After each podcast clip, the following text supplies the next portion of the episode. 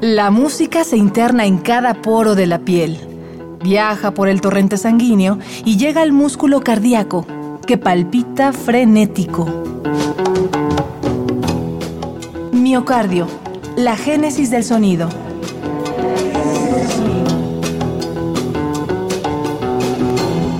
El asombro vuelto canción. La música de Pedro Aznar.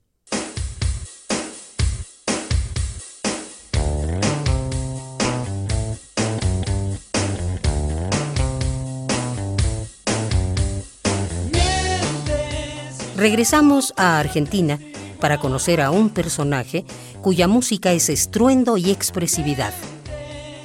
Estamos en Liniers, un barrio al oeste de Buenos Aires. Visitaremos a un multiinstrumentista que sostiene la bandera del folclore, hace poemas con el jazz y alza la voz en nombre del rock. Su nombre, Pedro Aznar.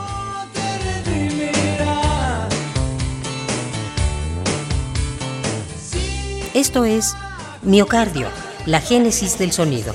Bienvenidos.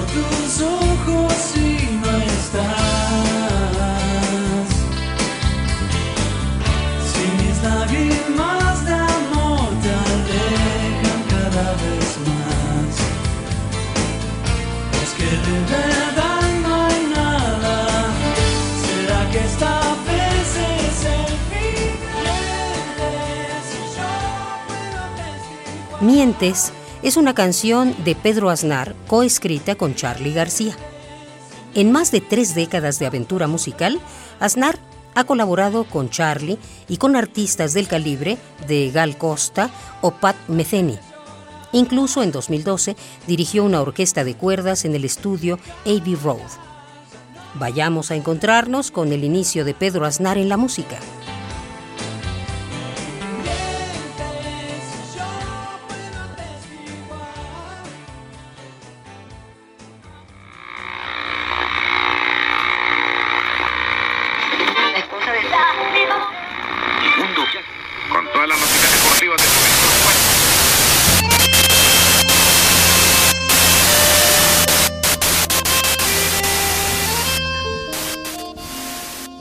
Podemos decir que Pedro Aznar trae el gusto por la música impregnado en el ADN.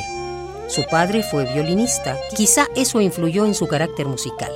En la casa de Pedro sonaban los tangos y la música clásica.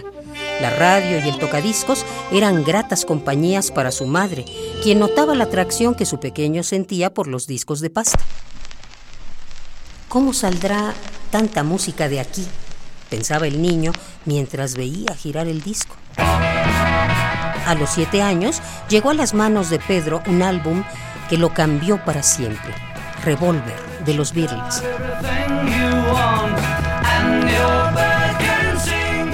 El séptimo álbum del cuarteto de Liverpool fue para el pequeño Pedro una explosión en la cabeza.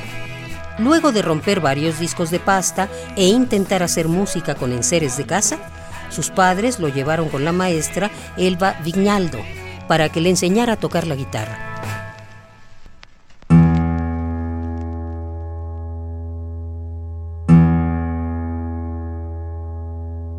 Pedro acudió sin entusiasmo a las primeras clases, pero al poco tiempo quedó encantado con el método de la maestra Elba.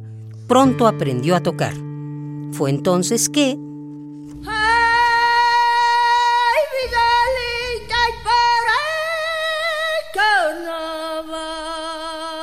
Un día, en el patio de la secundaria a la que Pedro asistía, apareció la folclorista Leda Valladares que presentaba un espectáculo de música andina. Las risas incrédulas de los otros muchachos no se hicieron esperar, pero a Pedro un mundo se le revelaba. Había conocido de cerca lo que era cantar desde las entrañas. Así lo contó al periodista argentino Lalo Mir en el 2012. Me acuerdo que estábamos en, el patio de la escuela con todos los chicos y nos moríamos de risa, pues decíamos, también está loca. ¿Qué es lo que está haciendo? Y nos causaba gracia, porque era, era tan asombroso era, y era tan fuera de lo común para nosotros y tan de otro planeta que no nos podía causar otra cosa que gracia en realidad, pues no, no, sabíamos qué hacer con eso.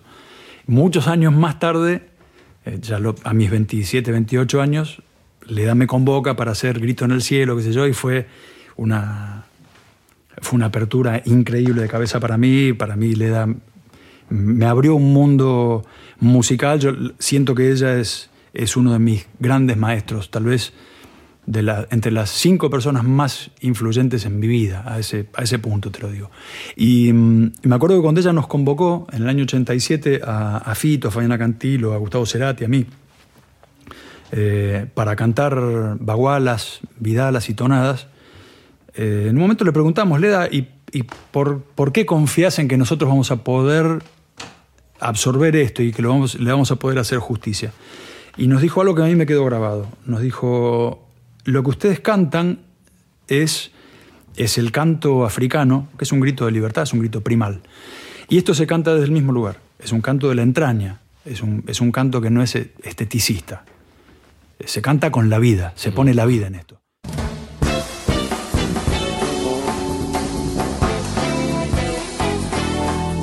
A Pedro Aznar le llegó la adolescencia y con ella llegaron nuevas inquietudes musicales como el jazz y el rock.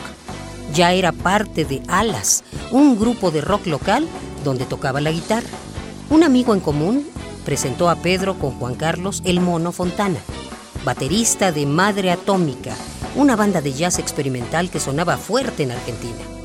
A los atómicos les hacía falta un bajista, así que Pedro se integró a la banda un reto que años después lo llevaría a reunirse con tres músicos alucinantes. Oscar Moro, David Levón y, claro, Charlie García, a quien Pedro ha descrito como su hermano musical. Habiendo coincidido los cuatro, formaron una de las rocas más influyentes del rock argentino, el grupo Cerú Girán. Cerú nació en 1978 y hasta 1982 acompañó a la juventud en los días de la dictadura.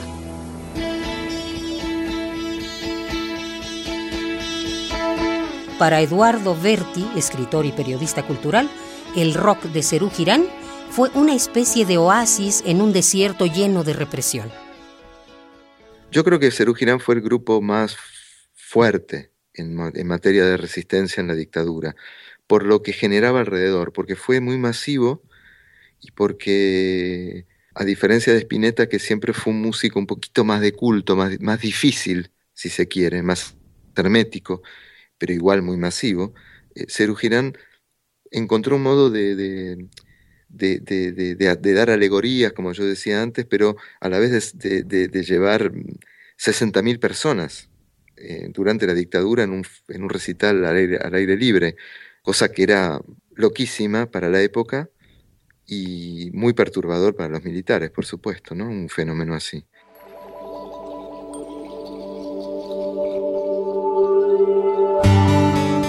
Cerú se separó en 1982, pero a principios de la década de los 90, la banda reapareció con Cerú 92, un álbum en el que Pedro mostró sus dotes para dirigir y componer. Prueba de ello es esto que se llama A cada hombre, a cada mujer. Igual que vos está oscuro en esta cárcel, que soy desde que tengo memoria, y está ciega mi mirada sin tu luz. Cantamos.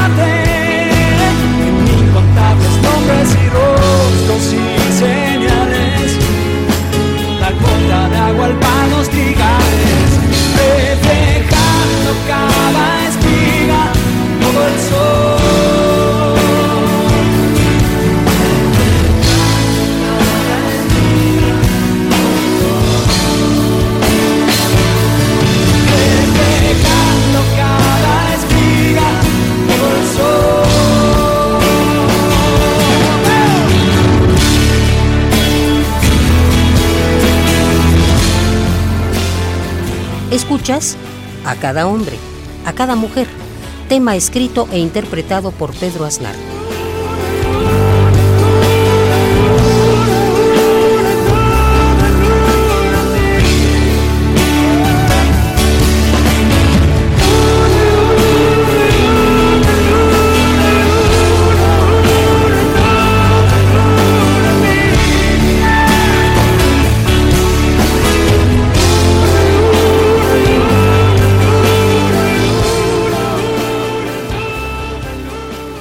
Girán le trajo a Pedro grandes satisfacciones, pero algo dentro de su ser buscaba nuevos asombros. La década de 1980 había llegado, y con ella el pase de entrada a la prestigiosa Escuela de Música de Berkeley. De esta y otras historias hablaremos en el próximo capítulo de Miocardio, la génesis del sonido, una transfusión sonora de Radio UNAM para tus oídos. Hasta la próxima. La música se interna en cada poro de la piel, viaja por el torrente sanguíneo y llega al músculo cardíaco, que palpita frenético. Miocardio, la génesis del sonido.